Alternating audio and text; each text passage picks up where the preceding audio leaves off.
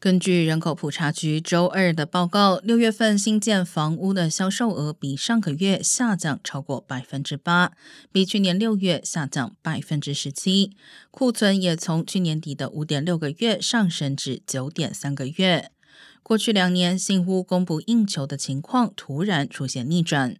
美国最大房屋建筑商之一普尔特集团周二称，其第二季度房屋新订单比去年减少百分之二十三，订单取消率比去年同期高出百分之八，达百分之十五。